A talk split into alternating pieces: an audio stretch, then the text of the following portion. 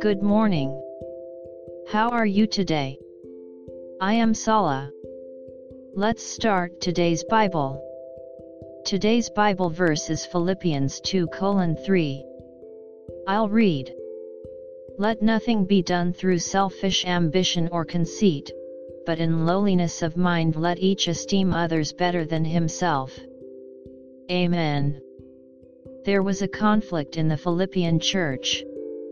Paul wrote this letter for the problem not to become serious and big. He was particularly worried about conflict between Euodia and Syntyche.